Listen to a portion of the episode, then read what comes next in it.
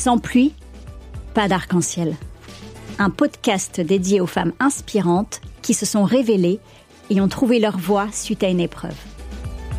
L'arc-en-ciel, c'est le bonheur après l'épreuve. Bonheur que l'on apprécie justement davantage grâce aux obstacles rencontrés sur son chemin. Je suis Sarah Pebro, comédienne, humoriste et auteur. J'ai eu un cancer du sein à 30 ans.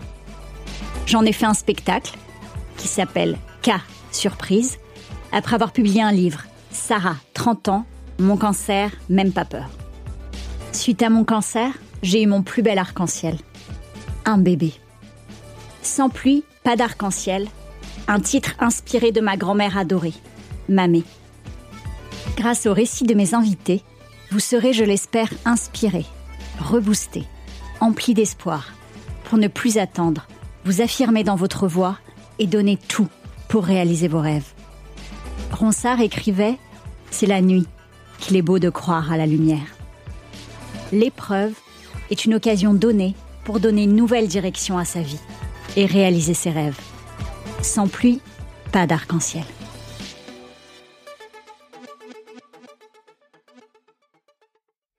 Aujourd'hui, je reçois Sonia Bellouti.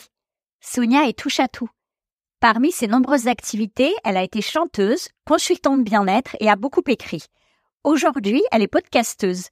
Conteuse végétale, sorcière en herbe, le podcast fait le lien entre ces deux passions, la transmission et les plantes médicinales, plus particulièrement les médecines naturelles.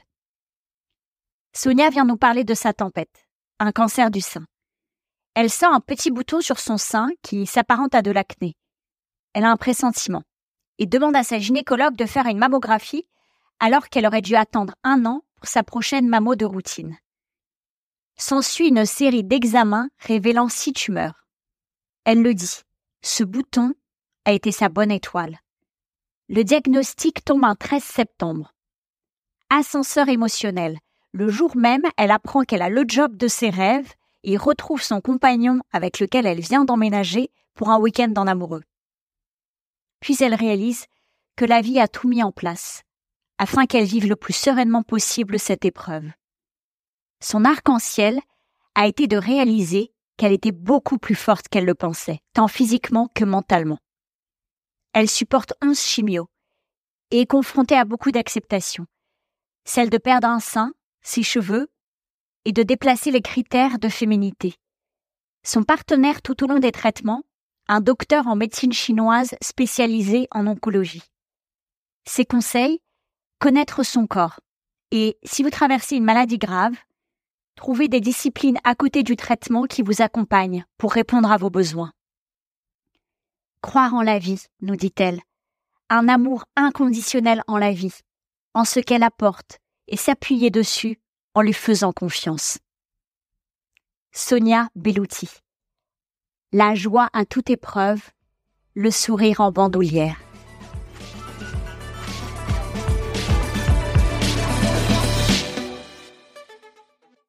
Bonjour Sonia. Bonjour Sarah, je suis contente de te revoir. Moi aussi. Très contente. Non, on s'est vu avec euh, Sonia il y a peu de temps sur, euh, sur, sur son podcast, donc je vous remettrai le lien euh, à l'occasion de la diffusion de celui-ci. Euh, alors Sonia, pour les personnes qui te hum, connaîtraient pas, est-ce que pour euh, commencer, je peux te demander de te présenter? Ah, Avec grand plaisir. Euh, écoute, euh, donc Sonia Belouti, pour être plus précise ou complète, euh, je suis une touche à tout. J'ai un, un, parcours assez atypique dans le sens où j'ai pas fait un seul métier, mais plusieurs, et je suis, je navigue à l'envie et je j'avance à la passion. Ça, de, ça pourrait me assez bien me définir. Et euh, parmi euh, toutes les activités, j'ai été chanteuse, j'ai été consultante bien-être, j'ai beaucoup écrit et maintenant je suis podcasteuse parce que euh, j'ai deux passions, en tout cas ce qui me motive en ce moment, ce sont deux passions, la transmission et les plantes médicinales particulièrement et plus généralement les médecines naturelles. Et j'en ai fait un podcast et le podcasting est devenu mon vrai métier aussi euh, par la force des choses. Donc voilà pour me définir ou me présenter du moins. Et c'est euh, Sorcière en herbe, ton podcast. oui, c'est Conteuse végétale, euh, Sorcière en herbe, le podcast, pour, pour le citer, oui. voilà. Alors avant de parler de ta tempête, on va revenir un petit peu en arrière à ton enfance. Est-ce que tu te rappelles à quoi tu jouais quand tu étais enfant? Alors, si on parle de jeux à proprement dit, du style jouer à, la, à des jeux ou à la poupée, euh, je dirais que je ne jouais pas. D'accord. euh, ce que j'aimais, c'était dessiner. Et euh, dès que j'ai appris à lire, dès que j'ai appris à assembler euh, trois caractères et deux phonèmes, je me suis mise à beaucoup lire. Et c'est ce dont je me souviens le plus. En fait, avant de lire, je me souviens pas trop. Si je rêvais devant la bibliothèque de mes parents, qui me semblait immense parce que je devais être haute comme euh, trois pommes et remplie de livres parce que mes parents sont de grands lecteurs et de grands curieux. Ils ont, ils ont, ils ont, je les ai toujours connus en formation de quelque chose jusqu'à mon père jusqu'à quasiment sa mort. Et euh, donc cette bibliothèque était immense et je regardais avec des grands yeux tous ces livres qui un jour j'allais pouvoir lire. C'était euh, c'était le, mon rêve ultime et je, je, ne comprenais rien à ce qui était écrit. D'ailleurs, j'ai une petite anecdote à ce sujet, j'aime bien la raconter. Ah il y avait un livre tout en couleurs. Euh, en fait, il avait les couleurs de l'arc-en-ciel. Chaque ah, ligne, chaque, ligne sur la couverture était une couleur de l'arc-en-ciel et c'était des lettres en même temps. C'était en fait des lignes d'écriture. Et ce, ce, livre, je le regardais, il me fascinait parce qu'il était tout coloré. Et euh, j'attendais ce jour où j'allais pouvoir enfin le lire, comprendre ce qu'il y avait écrit dessus. Et le jour où j'ai appris à lire, enfin, entre-temps, j'ai un peu oublié, et puis un jour, je, je monte sur une chaise, je vais le chercher, et c'était un livre d'économie complètement imbuvable. En fait, je fantasmais toutes ces années sur un livre coloré, mais imbuvable. En fait, voilà, j'ai fantasmé sur un, c'était ni un livre d'histoire, ni un beau livre, c'était juste un livre d'économie que mon père adorait puisqu'il était économiste, mais bon, imbuvable pour moi à l'échelle de, de, de, mon enfance. Et j'aime bien raconter ce truc, ah la, déception que j'ai eue quand j'ai feuilleté les premières pages. J'imagine. C'est peut-être pour ça qu'ils avaient mis les couleurs arc-en-ciel pour attirer, parce que sinon le, le vrai titre ou le, le contenu était un peu moins attirant. Je suis incapable de te dire euh, un peu de baume au cœur. Quel était le titre aujourd'hui, mais je me souviens de ma déception. D'abord de mon émerveillement et ensuite de ma déception. C'est très, c'est très présent encore aujourd'hui. ne pas se fier à la quelle couverture. C'est ça, hein ouais. Aux apparences, donc. Aux apparences. Et est-ce que tu te rappelles de quoi tu rêvais? Je sais pas pour de ce que tu voulais faire plus tard ou si tu avais des rêves. Ah oui, ça je m'en souviens, je m'en souviens. J'ai eu beaucoup de rêves dans ma dans dans ma vie euh, d'enfant mais il y en a un, euh, peut-être que je m'en souviens, souviens plus parce que c'est un rêve déçu que je n'ai pas pu euh, réaliser, c'est être danseuse. En fait, euh, ma mère m'avait dit que, me dit toujours que j'ai commencé à chantonner avant même de parler, et donc la musique était très présente, et dès que j'ai pu, en fait, je dansais dessus. Et et mon rêve, c'était de devenir danseuse. Et finalement, euh, la logistique était trop compliquée pour mes parents qui travaillaient tous les deux. Le conservatoire était trop loin. J'ai fait une année, mais ça n'a pas pu durer. Enfin bon, pour plein de raisons, j'ai pas pu euh, accomplir ce, ce rêve. Mais ce qui est marrant, c'est que la musique est restée et je suis devenue chanteuse plus tard. Ah, génial. Et quelque part, il y a un lien dans ma vie parce que je me suis rendu compte, bon, ok, je voulais être danseuse, j'ai été chanteuse, et en fait, ce que j'aime, c'est être sur une scène. Même pour faire une présentation PowerPoint en entreprise, ça me faisait kiffer. Mais, mais kiffer d'une force, tu le, voilà, je pense que je rendais magique même un moment complètement terre à terre, corporate, euh, pour moi, à rendre magique. Hein. Je sais pas si les auditeurs étaient, mais, mais en tout cas moi, j'adorais ce moment. J'étais comme dans un tunnel euh, de. Euh, j'étais absorbée complètement. J'étais à fond. Oui, t'étais portée par le. Oui, voilà. Portée par la scène. Mmh. Je, très bien sur scène, en effet. Quand on s'est connus, c'était un peu ça. Oui, on dira après, peut-être. Mmh. Euh, on dira après, enfin, si on, va pouvoir le, le, dire quand même, parce que tu vas parler de ta tempête, et on a, on a quelques points communs là-dessus. Et c'est, c'est grâce à elle qu'on se connaît. Qu'est-ce que, qu'est-ce que tu peux partager avec nous sur ta tempête? Écoute, tu dis ta tempête, et puis au, final, il y en a eu plusieurs dans ma vie, enfin un petit peu comme tout le monde. ce qui est étrange, c'est que ce à quoi tu penses, je le mets pas forcément naturellement dans les tempêtes. D'accord. Alors oui, c'en est une, euh, vue de l'extérieur, c'en est une, mais je l'ai vécu comme quelqu'un qui s'est mis au milieu de, du cyclone, tu sais, l'œil du cyclone, où le ciel reste bleu? Et tout est agité autour. Et quand on en sort, bon, on peut remarquer ou, ou euh, signaler les dégâts que ça a fait. Mais moi, j'étais dans cet œil de cyclone tout le temps. Ça, ça a été un cyclone, mais ce que j'ai vécu avant, euh, ça a été une, une, série de ruptures et un divorce que j'ai très mal vécu et sans doute beaucoup plus souffert D'accord. de ces tempêtes-là que de ce que m'a provoqué euh, le cancer du sein, je vais euh, le, le dire. Euh, donc ce point commun que nous partageons toutes les deux, euh, qui était très douloureux physiquement, qui m'a demandé énormément de d'acceptation, euh, accepter de perdre un sein, accepter de perdre mes cheveux, accepter euh, de déplacer les critères de féminité. Euh, mon, mon, mon, compagnon euh, et d'autres personnes à cette époque aimaient euh, dire que j'étais définie par ma chevelure.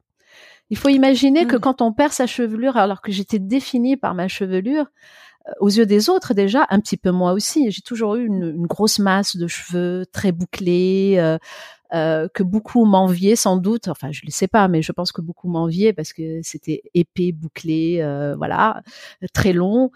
Euh, et, et, un jour, on me dit euh, oui, euh, vous avez un cancer du sein, oui, vous allez passer par la case chimio, oui, c'est une chimio qui fait perdre tous les cheveux.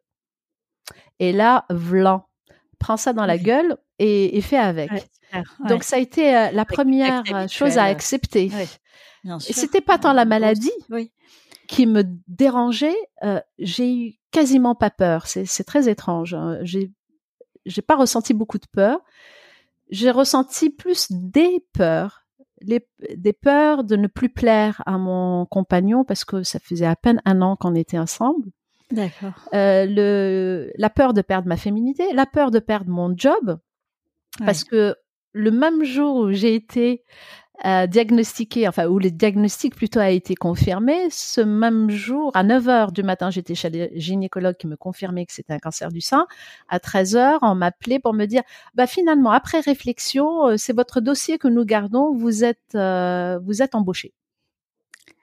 Et ah moi, j'étais là, qu'est-ce que je vais leur dire?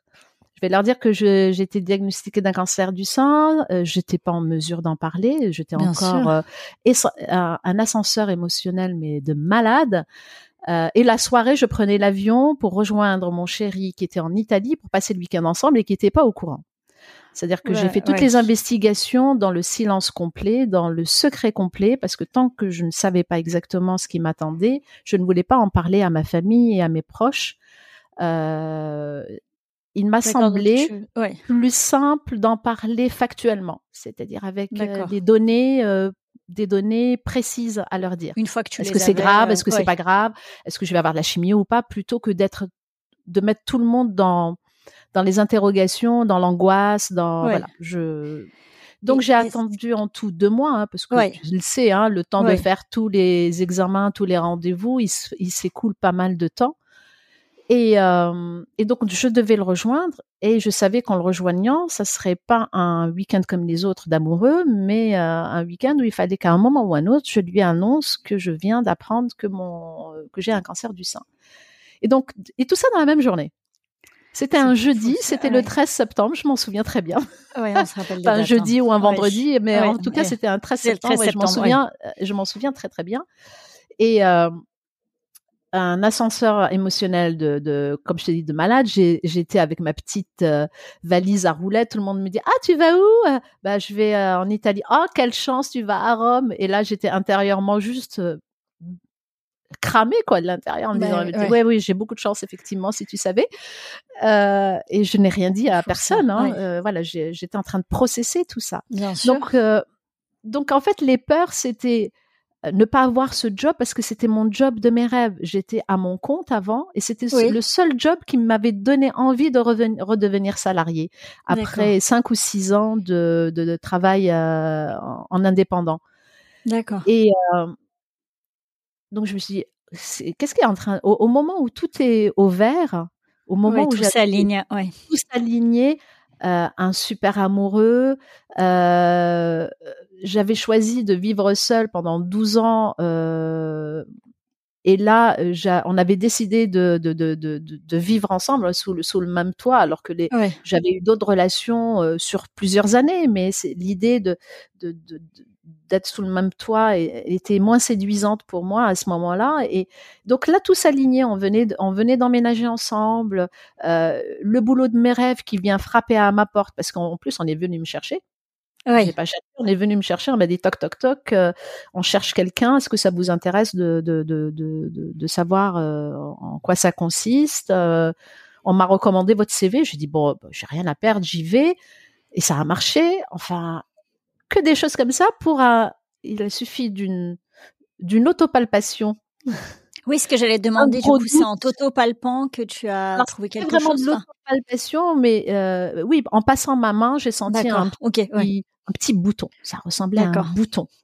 Franchement, je pense que beaucoup de femmes seraient passées à côté. Sauf que le bouton. C'est pour ça que c'est bien de le dire, ouais. Le petit bouton, il était à fleur de peau. Et quand je l'ai senti, je me souviens d'un frisson qui m'avait traversé de la tête aux pieds. Et j'ai su instantanément que c'était pas qu'un bouton. C'était un début de week-end, un vendredi ou un samedi. Le lundi, j'étais chez ma généraliste pour demander un, une ordonnance pour faire une mammo. Alors que je, je l'avais faite un an avant et on m'avait dit il y a rien. Et je devais ah attendre qu'un an de plus. C'était les contrôles de routine tous les oui, deux ans. Ça, ouais. Donc, si j'avais attendu un, an de plus, en me disant, c'est rien, c'est qu'un bouton. de toute façon, il n'y avait rien. Euh, passons. Je ne serais pas là en train de te parler.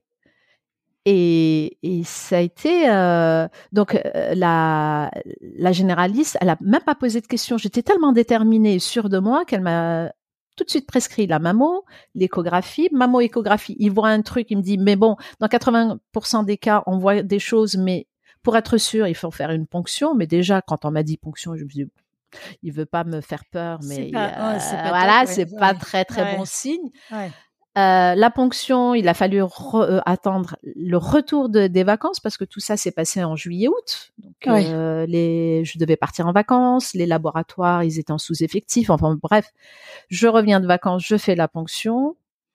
Et il a fallu attendre euh, deux, trois semaines pour avoir les résultats. Et c'est là que la gynéco m'a appelé. Donc, il s'est écoulé à peu près deux mois où j'étais dans le top secret avec moi-même. Je l'ai dit à personne, j'ai gardé tout ça pour moi. Et ce jour-là, donc ce 13 septembre, j'ai eu euh, trois ascenseurs émotionnels dans tous les sens. Et, euh, et c'est ça, ça m'a bouleversée. Donc pour revenir à, à la tempête et les peurs. Euh, j'ai eu des peurs, mais j'ai pas eu peur de mourir vraiment. Euh, j'ai eu peur de perdre ce que j'avais enfin acquis. Oui, ce bonheur, euh, enfin, enfin un boulot stable, motivant, qui me donnait envie. Enfin un homme avec qui je pouvais partager les mêmes envies, les mêmes valeurs, les euh, la même vision du couple. Euh, et mon fils, en plus, euh, c'était la rentrée pour en terminale, et donc je savais qu'il allait passer le bac, et je me suis dit ça va aussi le chambouler. Et et lui aussi avait, avait, vécu des choses assez difficiles. Je me disais, je lui rajoute une tuile alors qu'il va mieux, enfin. Et en plus, une année, une année cruciale qui est le, le bac. Et, et c'était, en fait, j'étais plus entourée de ces peurs que de la peur de mourir. D'accord, je comprends. Tu oui, vois? plus de toutes les, enfin, les conséquences. les conséquences, ce que j'allais perdre éventuellement. et ensuite est venu, qu'est-ce que je vais devenir sans cheveux, qu'est-ce que je vais devenir sans un sein, euh, parce qu'il fallait vraiment euh, enlever tout le sein. Alors le petit bouton dont je te parlais, euh, c'était l'arbre qui cachait la forêt parce qu'il y avait une forêt de tumeurs derrière, dont une qui oh faisait 2 cm. En fait, il y avait six tumeurs. Et c'est celle-là qui m'a alertée alors que les autres, je les avais pas senties. C'est fou. Oui, c'est celle qui était à l'extérieur. Elles étaient plus en profondeur. Et celle-ci, c'est comme si la vie, Dieu, ce que tu veux, m'avait dit, fais attention. La bonne étoile. La bonne étoile, c'est mm tu sais les boutons sous la peau, un petit truc dur. Oui, je vois. ça va, il va disparaître tout seul. Truc tu dis parfois même ça fait un peu mal et tu dis bon, c'est un truc de cycle. C'est ça. C'est ça. Et ben ça ressemblait à un petit bouton ah, sous la peau, comme un petit bouton d'acné sous la peau qui n'a pas à percer, mais qui cachait euh, plein de tumeurs derrière. Et, c'est ce bouton-là qui m'a alerté. Et si j'ai un petit message à passer, c'est connaître son corps. Parce que moi, tu vois, je, je l'ai senti, tout de suite, j'ai vu, c'est pas un truc habituel que j'ai l'habitude de voir ici. Qu'est-ce qu'il fout là? Et quand je l'ai touché, c'est là que j'ai ressenti le, ce frisson et j'ai fait confiance à mon intuition et à ce frisson. Je lui dis ce frisson, il veut me dire quelque chose. Pourquoi j'ai jamais eu de peur avant? Je suis pas une hypochondriaque du tout. J'ai pas peur euh, des, petits bobos, euh, d'une toux, d'un mal de crâne. Enfin bon, euh, c'est là, j'attends que ça passe. Et un jour, mon, mon médecin m'avait dit euh, les, trucs graves ne font que s'aggraver, alors que le reste disparaît. Et donc j'attendais que les choses disparaissent. Et celui-là, je me suis dit non, il disparaîtra pas, ma petite, c'est autre chose. Donc c'est autre chose en fait, c'est être à l'écoute de son corps et écouter ses intuitions aussi, ça c'est un mmh. bon message. Euh. Et que euh, il vaut mieux être, on n'est jamais ridicule quand on, on, dit bon, on a fait un examen supplémentaire et il y a rien, madame. C'est pas grave. Ah, Potentiellement, euh, on aura sauvé sa vie. Donc, il faut écouter ses intuitions. Il faut insister aussi parce que je connais des cas de personnes où les médecins leur dit mais enfin, je viens de vous palper, il y a rien. Et c'est en insistant qu'elles ont eu l'examen demandé enfin. Et quand elles ont eu l'examen, eh ben, elles avaient raison. C'est là qu'il faut vraiment s'écouter. Oui, tu as raison. Et ouais, il faut insister. Elle n'est pas là pour rien. Du mmh. coup, toi qui en avais pas du tout parlé pendant tout le moment, qui en plus, je trouve, je vais pas dire que c'est le plus dur, mais je trouve que c'est compliqué ce moment où tu ne sais pas. Je trouve que c'est vraiment avant d'avoir les l'attente et ne pas savoir, c'est plus L'attente est vraiment compliquée, donc ça, tu l'as géré seule. Après, dans le, le, le parcours, les traitements, etc. Est-ce que euh, tu en parler à quelqu'un? Est-ce que tu t'es fait aider? Comment tu t'es fait accompagner? Parce que déjà, après avoir porté tout ça, euh, toute cette période-là toute seule, est-ce que mmh. tu t'es senti soutenue par ton entourage? Comment ça s'est passé? Qu'est-ce qui a, qu'est-ce qui a pu être finalement ton phare dans la tempête? Ah, Mon phare dans la tempête, euh, l'amour inconditionnel en la vie. Euh, bien sûr, il y a eu mon entourage qui m'ont porté. Et égoïstement et peut-être euh, avec ça manque d'humilité, peut-être ce que je vais dire, je me suis beaucoup portée moi-même porter moi-même, non pas parce que euh, c'est pas parce que j'ai pas été aidée. Euh, la vie a été dans cette épreuve géniale avec moi. C'est bizarre de dire ça comme ça. J'ai jamais autant aimé la vie à ce moment-là, non pas parce que j'avais peur de la perdre, parce que je me suis rendu compte. Alors c'est sans doute beaucoup de gens me disaient c'est un, c'est une construction de mon esprit, mais peu importe, ça m'a porté. Cette construction, c'est que je me suis rendu compte avec six mois de recul, un an de recul, que tout ce qui s'est passé dans ma vie avant le diagnostic, c'était des briques qui étaient, s'étaient mises en place pour que je vive le plus sereinement possible cette épreuve.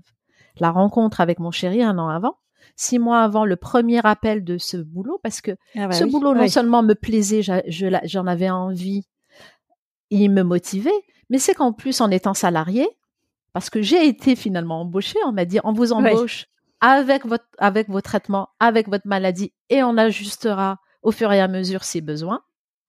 Donc merci à cette entreprise, je ne dirais jamais assez. Dire. Enfin, je trouve que c'est normal, mais je trouve que c'est il faut il faut saluer aussi parce que c'est tellement pas toujours euh, comme ça que ça se bah, passe. Déjà, on recrute même pas une femme enceinte, alors une oui, c'est ce que j'allais dire. Euh, une femme, une femme qui aurait qui approcherait d'un âge où euh, voilà avec la, la oui, même l'éventualité l'éventualité, oui c'est ça.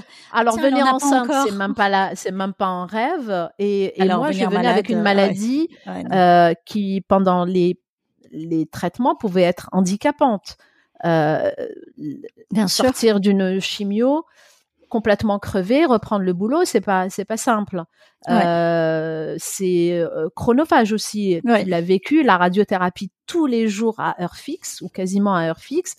Il fallait le gérer en plus du boulot, en plus des horaires de boulot, avec des éventuels retards, parce que des fois on arrive, ah la machine est en panne, nous avons deux heures de retard, d'accord, alors qu'on m'attendait, euh, alors que je m'arrangeais pour le faire avant de prendre mes fonctions, enfin et un tas de choses. Donc c'est c'est très crevant pour nous c'est euh, c'est compliqué pour l'entreprise, pour son équipe qui compte sur moi parce que moi je gérais une équipe donc beaucoup de choses reposaient sur elle, euh, sur elle l'équipe et sur elle les, les, membres de cette équipe parce qu'il y avait que des filles. Euh, et l'entreprise avait accepté de, de, le faire. Et donc être salarié, ne plus se poser la question du salaire qui tombe tous les mois, d'avoir une, euh, la sécurité sociale, une très bonne mutuelle. Mais mon Dieu, je me suis dit mais en fait et mon fils venait de rencontrer donc l'été euh, sa copine qui l'a beaucoup aidé toute l'année. Génial, toi qui étais inquiète. Il était tombé amoureux, ils sont tombés amoureux juste l'été qui a précédé en fait l'annonce. Et je me dis mais en fait j'ai un chéri, donc en plus de son boulot, euh, je me suis reposée aussi sur sa mutuelle. Donc avec deux mutuelles, j'ai pu m'accorder des soins euh, euh, une super clinique et tout que j'aurais pas pu faire dans si je l'avais pas rencontré, si j'avais pas été salarié. C'est un confort énorme. C'est comme si tout était posé pour me dire maintenant occupe-toi de toi. Ouais. Tu n'as pas à t'occuper du reste. L'argent tombe. Euh, tu es, euh, as une deux super mutuelles. Donc occupe-toi de toi occupe-toi de ton bien-être, occupe-toi de gérer la maladie et d'en apprendre ce qu'il y a à apprendre. Donc j'ai appris énormément. On s'occupe du reste. Et moi, je l'ai vraiment, je l'ai vécu comme ça. Je comprends. Et j'avais un quelque chose de rassurant, si je puis dire, malgré le. Voilà, En fait, dans cette tourmente, euh, je n'ai retenu que ce qui a été mis en place par la vie, parce que tout ça, je n'ai rien cherché de tout ça. Oui. Ça m'est tombé dessus au bon moment. Oui. Et, euh, et donc j'avais un smile en permanence. Et une fois que j'ai accepté la maladie, ça a été quelques jours avant mon intervention, et nous avons eu le même chirurgien. Et ce chirurgien a été génial. Il a attendu six semaines. Il a attendu que je sois prête à me faire opérer pour m'opérer. J'allais le voir toutes les semaines. Il m'accordait un entretien pour me convaincre que c'était nécessaire. Mais j'étais dans un process d'acceptation que je n'arrivais pas à faire.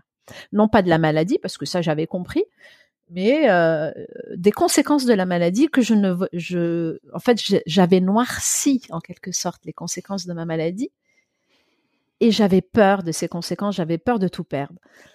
Et lui, il était là avec sa son côté rationnel, son côté médical, à me dire mais faites-le, c'est super important.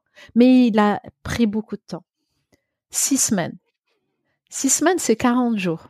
40 jours, c'est passer d'un état à un autre. C'est pas, avec le recul, je me suis rendu compte qu'il s'était écoulé 40 jours c'est fou. Alors que j'étais au début. C'est bien de saluer des médecins aussi comme ça, qui, euh, enfin voilà, parce que je, ceux qui ont vu mon spectacle, c'est Docteur Mamour, euh, pour ne pas le citer, mais mais il a ça aussi, c'est-à-dire qu'il a cette, empathie au-delà d'être un très bon médecin et de voilà, c'est c'est chouette mmh. que tu parles de ça aussi et de, de de voir les médecins qui sont à l'écoute du patient et de de ses questionnements. Et c'est pas le premier médecin que j'ai vu. Le premier, c'était la, gynécologue qui m'avait donné, euh, parce que c'est euh, c'est celui qui l'avait soignée. Elle, elle sortait d'un cancer du sein, elle aussi. Et elle m'a dit, euh, je vous conseille, il est super et tout. Donc je le vois très rapidement. Il, il m'a trouvé un rendez-vous très rapidement. Et il m'a proposé une chirurgie une semaine après la la première entrevue. Et avec une liste interminable d'examens à faire dans la semaine pour arriver le jour de l'opération avec tous les éléments nécessaires. Je suis sortie de là, ok. Euh, donc il m'avait confirmé qu'il me fallait une opération, une chimio, une de la radiothérapie. Donc j'avais à peu près le protocole, une date pour euh, pour une intervention et, et j'ai été sonnée, juste sonnée. Je, je suis sortie de là, je regardais le ciel, c'était euh, dans le quartier latin. Euh, C'était l'automne, il faisait super beau et je voyais les gens bouger autour de moi comme un peu dans un film, des gens au ralenti, mais j'en faisais plus partie. Je voilà, j'étais sonnée. J'appelle mon chéri, euh, donc je lui fais un, un récap euh, de de mon entretien et de ma séance avec le médecin. Et je rentre et là, je me suis blottie dans le lit un peu en position fouettale. Et à un moment, euh, j'entends mon téléphone sonner. C'était un ami. Euh, je dis c'était parce que il est mort cette année. Ah, je suis désolée. Et euh, et donc Christophe m'appelle et je décroche. J'avais voilà, j'ai eu envie de lui parler. Je lui ai annoncé la première personne en dehors de mon conjoint qui était au courant. Mes parents n'étaient pas encore au courant, mon fils non plus. Et il me dit, euh, écoute, tu vas pas te contenter d'un seul avis. Premier truc. Oui, Et puis tu sais que tu peux être suivi par plein de choses, tu peux faire plein de choses à côté. Je lui dis oui, je sais, j'ai toujours été dans le bien-être et tout, donc euh, mais j'étais encore euh, comme abasourdie. Bien sûr, ouais, on est sous le choc. Et là, il me dit, écoute, Sonia, je vais t'envoyer une liste de. Il avait un super agenda dans, dans, le domaine du bien-être et du. Tu appelleras toutes ces personnes de ma part et euh, vois ce qui te convient, mais euh, prends le temps. Ouais. Sur ce, on me conseille docteur Mamour. Ouais. Et c'est comme ça que j'ai rappelé l'autre. J'ai dit, je j'annule le, rendez-vous. J'ai besoin de réfléchir. Je ne peux pas faire les choses comme ça dans la précipitation. Euh, je reprendrai éventuellement rendez-vous plus tard. Voilà. Et je me suis donné le temps. Et donc, j'ai vu le docteur Mamour pour un deuxième avis qui a juste confirmé le premier avis. Ça, ça n'a pas changé. Oui, le protocole était le même. que j'étais sortie de la cette d'une pression là d'une pression. ouais, supplémentaire plus dans la pression j'étais plus euh, je revivais. Ouais. j'avais repris en quelque sorte un peu le contrôle des choses. Ok la maladie je peux pas la contrôler. Les traitements je peux pas les contrôler. C'est comme ça. Mais il faut que je sois plus actrice. Et là j'ai bam, bam, bam, bam, rencontré plein de gens. J'en ai gardé deux, trois qui m'ont suivi tout le temps, dont une visite, une seule. Il y a eu un avant et un après. C'est un, docteur euh, baliné. Oui. Tu sais, elle est euh, un rebouteux baliné, on va dire. D'accord.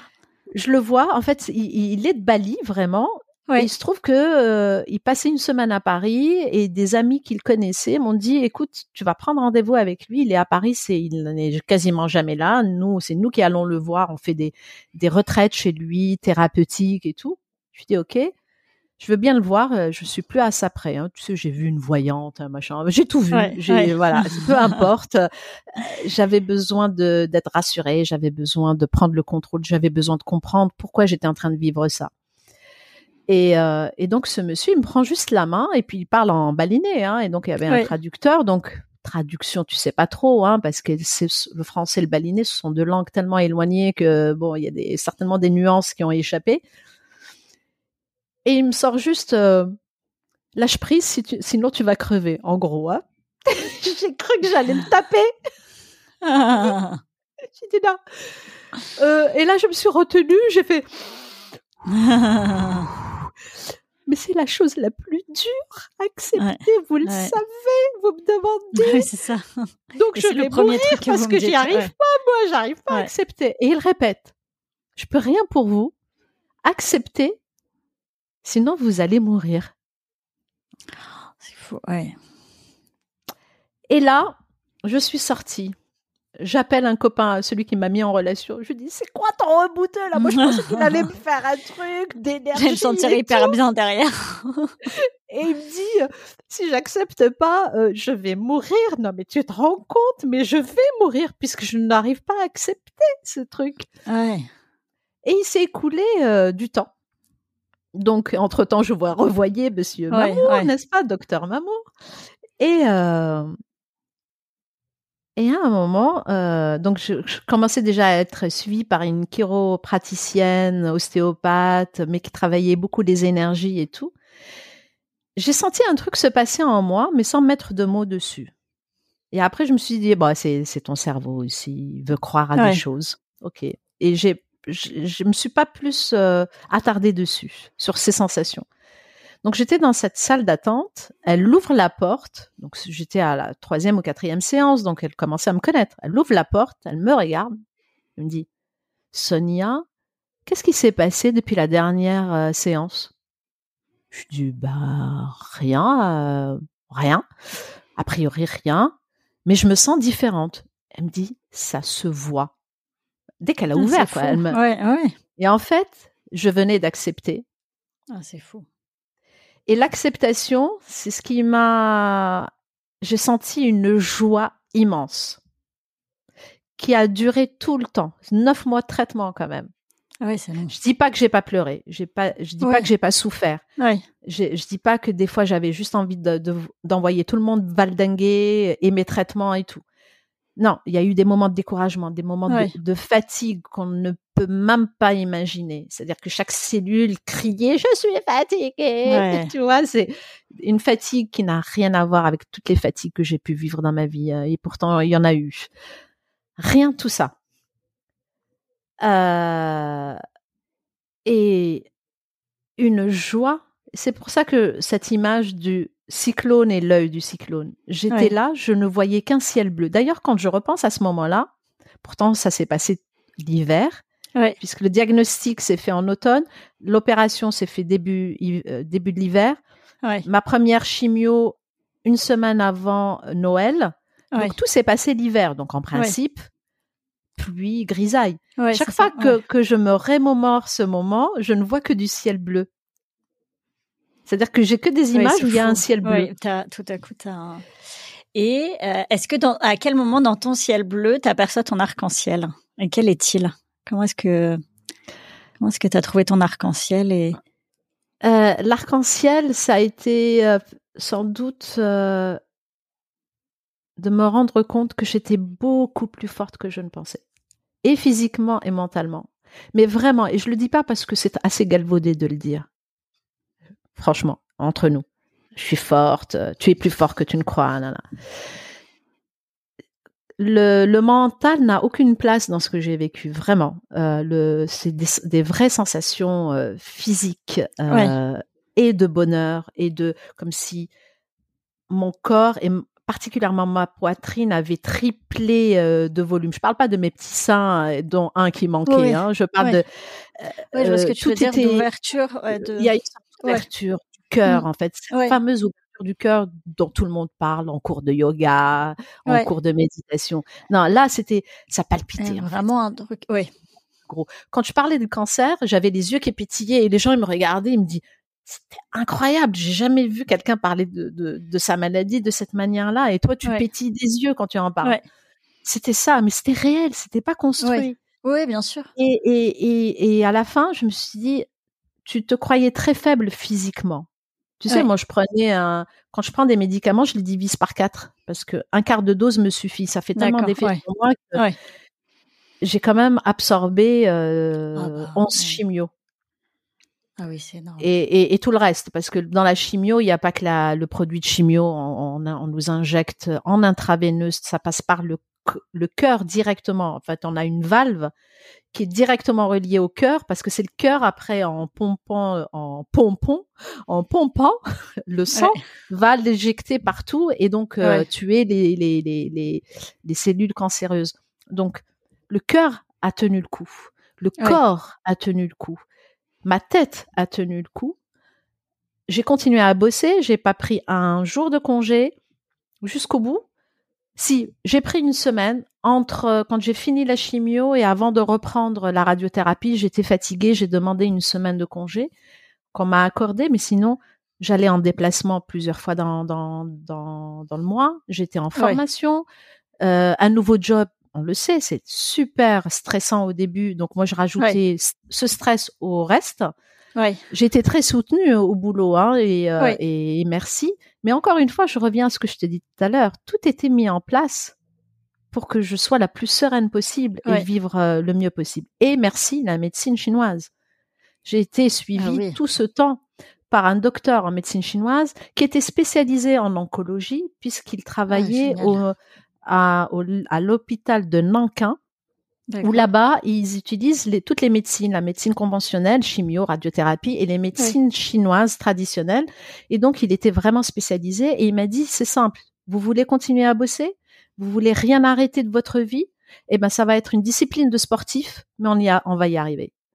Donc, tu avais un euh, partenaire en plus du coup, enfin je veux dire au-delà de ton partenaire de vie, mais c'est, je trouve que quand c'est ça, enfin que je trouve quelqu'un, et puis en médecine parallèle comme ça qui te t'accompagne, je trouve qu'il il y a un côté très partenaire qui mmh qui est à tes côtés dans cette traversée en fait, qui te et donc il faut il faut chercher ce partenaire là. Il faut euh, il faut. C'est une. J'aime pas commencer par il faut. Euh, mais si j'ai un conseil à donner, c'est on doit traverser une maladie grave, trouver des disciplines à côté qui vous accompagnent. La médecine intégrative que je prône beaucoup à travers aussi mes podcasts, mes sponsors, mes euh, mes partenaires de travail, euh, on est vraiment là-dedans c'est du vécu. Je ne suis pas la seule à l'avoir vécu. Et on est un peu le porte-parole de, ces personnes qui ont vu une différence en faisant des choses à côté et en intégrant d'autres disciplines. En, aucun cas, il faut lâcher la médecine conventionnelle. elle est, très bien comme elle est, mais elle répond pas à toutes les questions. Non. Et, puis, elle répond pas à toutes les à tous les besoins. aux effets secondaires aussi. Euh. Exactement. Et qu'est-ce que, alors déjà, c'est un très bon conseil à, quelqu'un qui serait dans la tempête. Est-ce qu'il y a quelque chose d'autre euh, que tu conseillerais à quelqu'un qui qui est dans sa tempête, qui n'a pas encore son arc-en-ciel? Qu'est-ce que, qu'est-ce que tu lui conseillerais? Mmh. euh, Il y a toujours, euh, j'aime beaucoup cet adage, un mal pour un bien. Et il est vrai. Euh, c'est une question de point de vue. Donc, look at the bright side of the moon en anglais. Regardez le beau côté de la lune. Oui, le côté éclairé de la lune et pas le côté obscur de la lune. La lune, euh, elle est scalée, elle est entière et c'est une question de point de vue, on le sait. On, la voit à moitié éclairée, c'est pas qu'une demi-lune, même si on dit, oh, tiens, c'est le, le, premier croissant de lune, la pleine lune ou pas de lune du tout. C'est juste une question de point de vue, là où on se positionne. Et il y a toujours quelque chose à tirer d'une épreuve, quelle qu'elle soit. Il y a des épreuves bien plus dures que d'autres. Moi, quand je repense à certaines personnes euh, qui ont traversé des épreuves très dures, je me dis, je pourrais jamais y faire face. Donc, je suis pas en donneuse de leçons en, le disant, à mon niveau et avec ce que j'ai vécu, j'ai vu euh, le côté lumineux de la de la lune à des moments où c'était sombre mais parfois on n'y arrive pas et c'est comme ça. Et, et, et, c'est juste, c'est tout aussi juste. Une question de temps aussi, enfin, de laisser le temps, euh, pas presser, euh, pas presser les choses, prendre le temps. Chacun a un, tempo différent. Mm. Et euh, quel est ton mantra préféré? Alors, j'ai cherché longtemps, Sarah. J'ai cherché longtemps parce que j'en ai plein et j'en ai pas vraiment. Euh, j'en ai plein sans en avoir, tu sais. Euh, voilà. Je vois très bien. euh, mais si si je devais résumer tous les mantras qui me touchent et qui me font avancer, je dirais la joie en toute épreuve et le sourire en bandoulière. Il paraît que ça va avec tout. J'aime beaucoup. J'aime beaucoup. Et est-ce qu'il y a un livre qui a changé ta vie? Alors, je dis tout toujours à chaque fois, oui, il y, en a rarement un seul, mais euh, je trouve ça super que chaque invité puisse partager. Après, je, je partage aussi euh, sur les réseaux les, les, livres des uns et des autres. Euh, est-ce qu'il y en a un, par exemple, dont tu veux nous parler, qui a pu te marquer un moment ou t'aider Je peux parler de trois. Oui. Alors le plus, en fait, euh, quand euh, quand tu m'as dit que tu allais me poser cette question, j'ai tergiversé longtemps. Il y a effectivement plusieurs livres, et donc j'ai gardé comme critère celui que j'achète en plusieurs exemplaires pour les redistribuer autour de moi. Ouais. Alors. Et euh, le premier, ça a été un livre de Frédéric Lenoir, Le Petit Traité de la vie intérieure. Le deuxième en date, euh, c'est Journal intime euh, d'un touriste du bonheur de Jonathan Lehman. Euh, et puis le petit dernier, c'est le la diagonale de la joie. un voyage à l'intérieur de la transe, qui est un livre de Corinne Sambrin, qui a fait, qui est elle-même chamane et qui a étudié le chamanisme et la transe auto-induite euh, pendant 20 ans avec des experts de neurosciences et de psychologues, des psychiatres, et qui a un livre génial, euh, pas du tout rébarbatif, plein de joie, il porte très bien euh, son nom, plein d'anecdotes, beaucoup d'humour. Elle écrit avec beaucoup d'humour. C'est voilà, c'est écrit comme un roman et en même temps on apprend énormément sur la transe. Top, ça donne envie là. et est-ce que tu as euh, quel est ta, ton titre de musique enfin au-delà de ta musique préférée, c'est un peu la musique qui te donne la pêche. Donc c'est un titre qui rejoindra la playlist sur Spotify sans plus pas d'arc-en-ciel avec les titres de tous les invités. Quel, quel titre tu vas ajouter? Alors, si tu dois rajouter un titre, je pense à, là spontanément à Rosalia, Malamante. Alors, c'est tout l'album, mais tu peux mettre Malamante en, particulier. J'adore cette, euh, cette chanteuse et, pas que chanteuse d'ailleurs, elle est, elle est productrice de ses chansons et de ses albums. Sinon, il y a quelques, alors, tu sais que je suis baignée dans la musique depuis très longtemps, j'en parlais tout à l'heure. Et ce qui me donne la pêche, c'est chanter puisque j'adore chanter. Et je me suis mise au lyrique il y a quelques temps. Et ah, quand je me mets à chanter du lyrique, euh, ça me transporte totalement. Que je sois triste ou gai, que j'ai la pêche ou que je sois fatiguée, euh, ça, ça remet mon cœur, mon corps en joie. Je comprends, c'est très puissant la, la musique le chant. le chant et, le oui et le chant et le, fait oui j'ai mmh. l'impression oui et euh, pour finir, est-ce que tu voudrais partager avec nous ta vision du bonheur aujourd'hui? Ah, Bonne question. Se contenter de peu. C'est une phrase qui est très, à mon sens, très mal euh, traduite et comprise.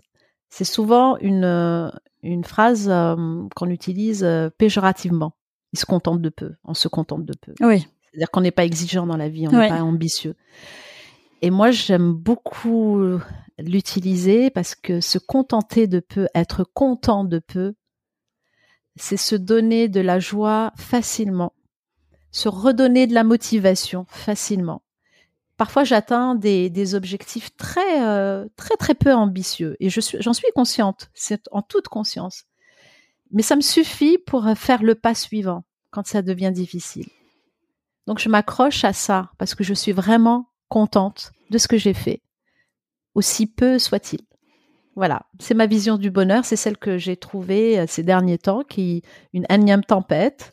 Euh, comme je te disais tout à l'heure, il y en a eu plein d'autres, euh, des tempêtes, et c'est pas le cancer forcément le plus dur, mais voilà, se remettre en route des fois quand on, on a eu des épreuves, c'est pas toujours simple.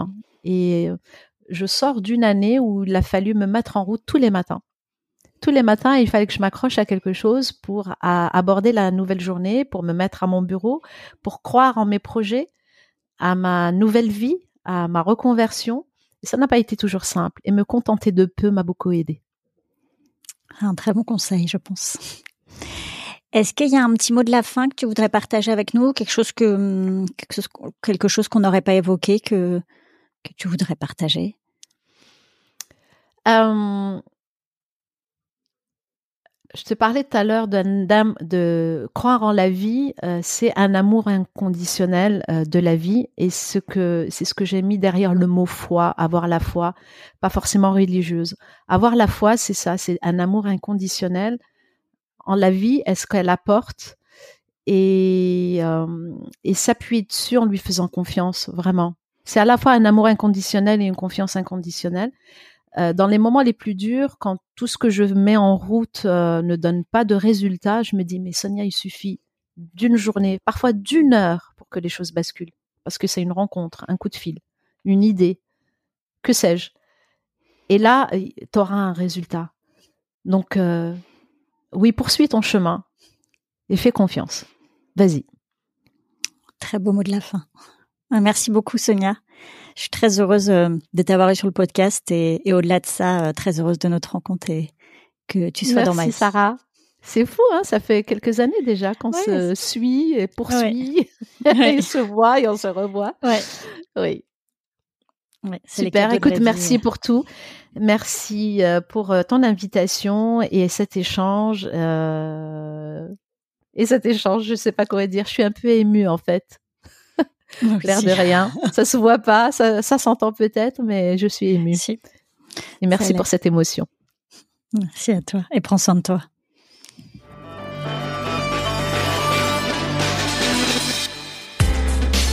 Merci d'avoir écouté cet épisode. Si vous aimez le podcast, mettez une super note, 5 sur 5, sur les plateformes d'écoute.